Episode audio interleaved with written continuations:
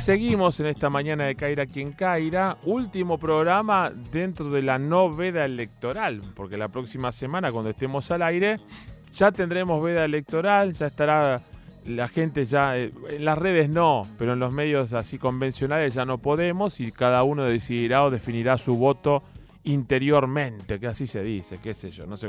Vamos a ver un poco qué pasó con el debate presidencial, ya es viejo, pasó unos cuantos días. ¿Qué puede pasar con el segundo debate presidencial? Si se puede hacer alguna analogía con el debate 2015, sobre todo el de segunda vuelta eh, Macri-Scioli, porque más allá que son seis los candidatos que debatieron, se centró mucho la mirada de toda la audiencia en Alberto Fernández y Mauricio Macri, Mauricio Macri y Alberto Fernández. Pero para hablar de los temas que tocamos aquí al aire, siempre consultamos a los especialistas. Por eso le agradezco y mucho por su tiempo y su generosidad, Carlos Fara, que es analista político, consultor de opinión, y también eh, nos va a ayudar a, ver esto. Ya casi una semana de lo que fue el primer debate, con qué espera para lo que vendrá en el segundo, y a la vez a que si tiene datos para con vistas al 27, aprovechamos todo en uno. Carlos Mario Caira te saluda, gracias por estar en Caira aquí en Caira. ¿Cómo va? ¿Qué tal? ¿Cómo estás? Muy bien, gracias. Un gusto tenerte en el programa, ¿eh? Por favor, un placer. A ver, ¿qué puede pasar en el segundo debate presidencial teniendo en cuenta el primero y más allá de los tecnicismos, que uno que, tiene el defecto profesional nos encanta, pero el que nos está escuchando a veces dice, che, ¿cambia en algo el voto de la gente? ¿Tiene que estar muy, muy mal el candidato para que el que lo iba a votar no lo vote? ¿Tiene que estar muy, muy bien el que jamás iba a votar para que lo vote? ¿Cómo opera eso en la opinión pública, Carlos? Mira, eh, el público ya va como muy, digamos, con, cierta predisposición, ¿no? Obviamente, mucha, la mayor parte de la gente que ve el debate tiene, en principio, su voto decidido. eh, yo te diría, no tanto voto indeciso, pero sí, digamos, gente que puede estar oscilando entre más de un candidato.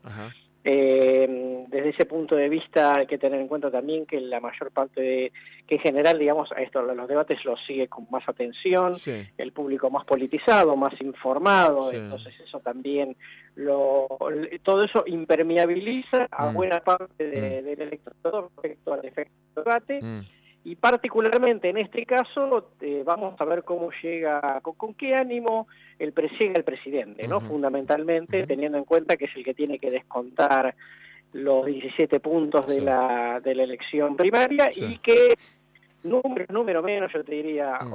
hoy, digamos, el presidente o está perdiendo por 16 o está perdiendo por 18, pero no, no, hay, no hay grandes diferencias, el escenario básicamente es el mismo. Se mantiene más o menos lo que sería hoy la intención de voto de lo que fue el resultado de las PASO del 11 de agosto. Sí, totalmente. Mm. Después, en vez de 17, puede terminar en 19, digo, pero estamos dentro de los márgenes de error. Claro, claro. Ahora bien, eh, mirando hacia atrás y viendo lo que fue el primer debate, ¿cómo los notaste Te, te llaman, te dicen, Carlos, ¿cómo nos viste? Viste que a los políticos les cuesta aceptar eh, una mirada crítica, constructiva, por supuesto que yo, Macri lo aceptó, en 2005 estuvo vapuleado por Lilita Carrió y, por eh, Rafael Bielsa, que lo destruyeron en un debate que participó cuando era candidato a diputado. Lo, llamó este, al amigo Gran Barba, aprendió, se sometió y era casi como en The King's Speech, el rey tartamudo que después termina cautivando a, su pueblo. Bueno, Macri lo, aprendió, le, sirvió 10 años esa estrategia. ¿Cómo los viste a los candidatos en el día, en el momento del debate? ¿Estaban a la altura de las circunstancias? Mira, eh, vos sabés que el, cuando vos más necesitado estás, ah. eh, el juzgamiento va más por ese lado, ¿no? Digo, en el caso de Alberto podía ir como muy tranquilo, moderado, casi displicente mm. al debate, porque, digamos, con la, la diferencia que, que, ganó en las primarias, es, es, muy difícil de descontar. Por lo mm. tanto yo diría el más necesitado era Macri, mm. yo hubiera imaginado a un Macri que iba a entrar, eh, digamos, con más fuerza, este, con más incisivo, no mm. más, más confrontativo, como para generar, digamos, el contrapunto y de alguna manera provocarlo a, mm. Alberto a, a, que a que entre en su juego. Y vimos a un Macri que salvo al final en general estuvo así como más formal, ¿no? Como, como, como la persona que le está hablando más a un, a un spot que le, que, y hablarle al, al electorado que hablarle más, digamos, al escenario en el cual se está desempeñando y por lo tanto eso para mi gusto, digamos, este, hizo que el, primer debate, por lo menos, tuviera muy poco efecto sobre, sobre la decisión de voto. ¿Preservó el estilo del debate en 2007, cuando ganó después como jefe de gobierno de la ciudad, que fue en, en TN contra Tellerman y contra Em, eh, su eterno que la memoria, con Filmus. Eh, viste que el tipo era, bueno, tengo una propuesta, pero ahí cuando no sos gobierno, cuando fuiste gestión cuatro años en la nación y ocho en la ciudad, sobre todo los últimos dos años de tu gestión como presidente, pareciera que mantuvo ese estilo, pero era otro el contexto. Claro, totalmente así, lo, lo describís muy bien. Eh, efectivamente, cuando vos ves al personaje, ya ves un personaje con una trayectoria. El de 2007 era una, una persona fresca, ¿no? Mm, Nueva, este todavía, digamos, con que generaba expectativas.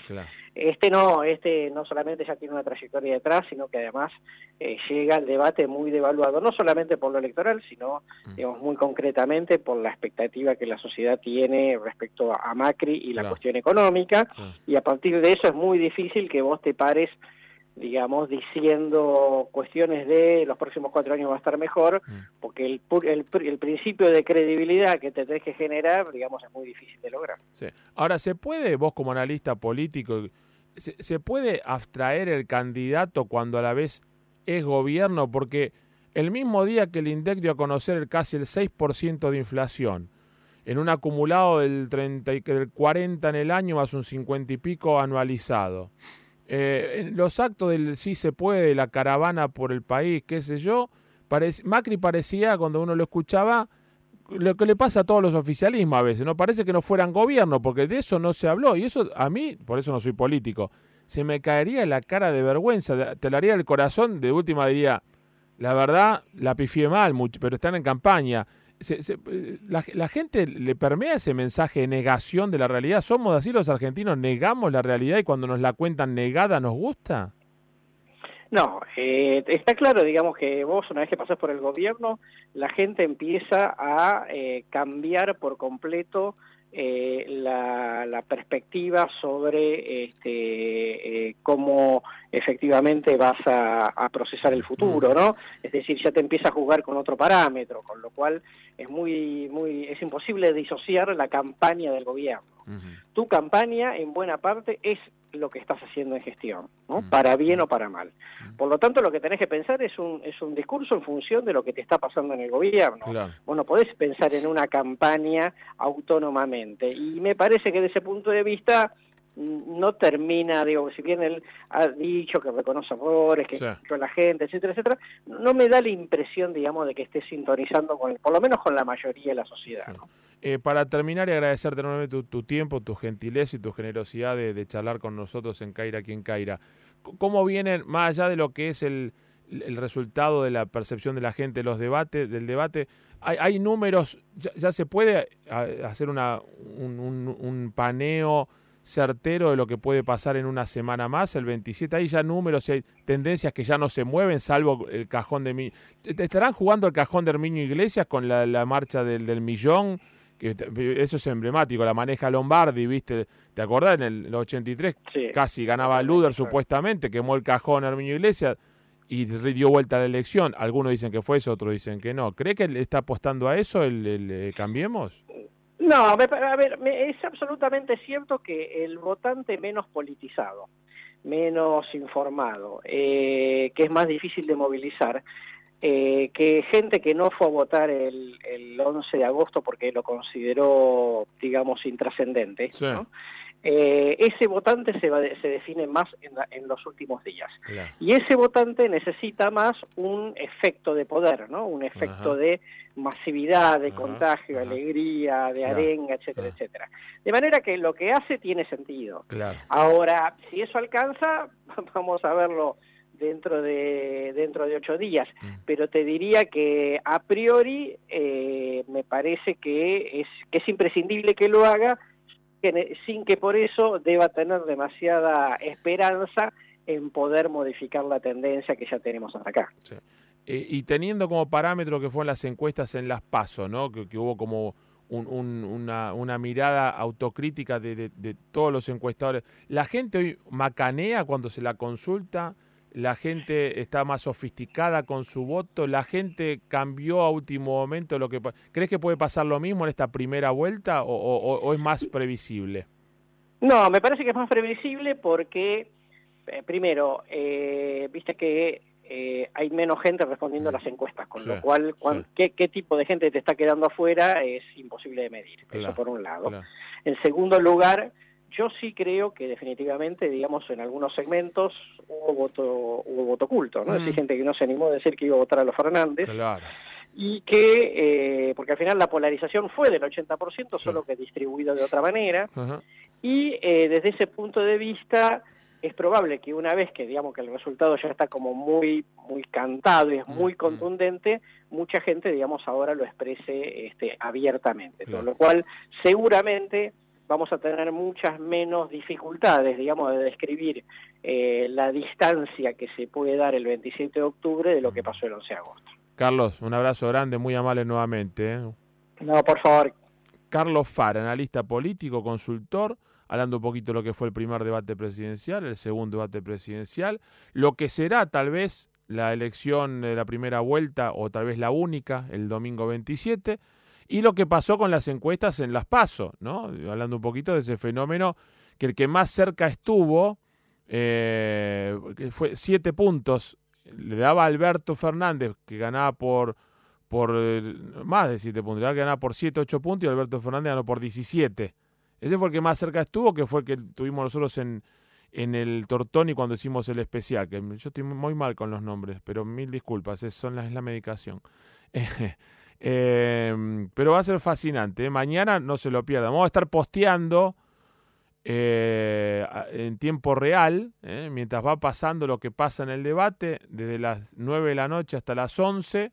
Vamos a estar posteando en Twitter, arroba Mario Caira, anótatelo, arroba Mario Caira. Y podés participar, opinar, todo, arroba Mario Caira. Vamos, va a ser el único método o la única red social en la que voy a estar dando mi mirada técnica, para aquellos que no saben, nosotros damos asesoramiento en temas de oratoria, comunicación empresarial, soy docente de la Universidad de Palermo hace 20 años, entonces me, tomo el atrevimiento de poner la mirada técnica no partidaria, no partidaria, con la mayor seriedad y el mayor profesionalismo posible, te puede gustar o no, pero lo hacemos con mucha honestidad.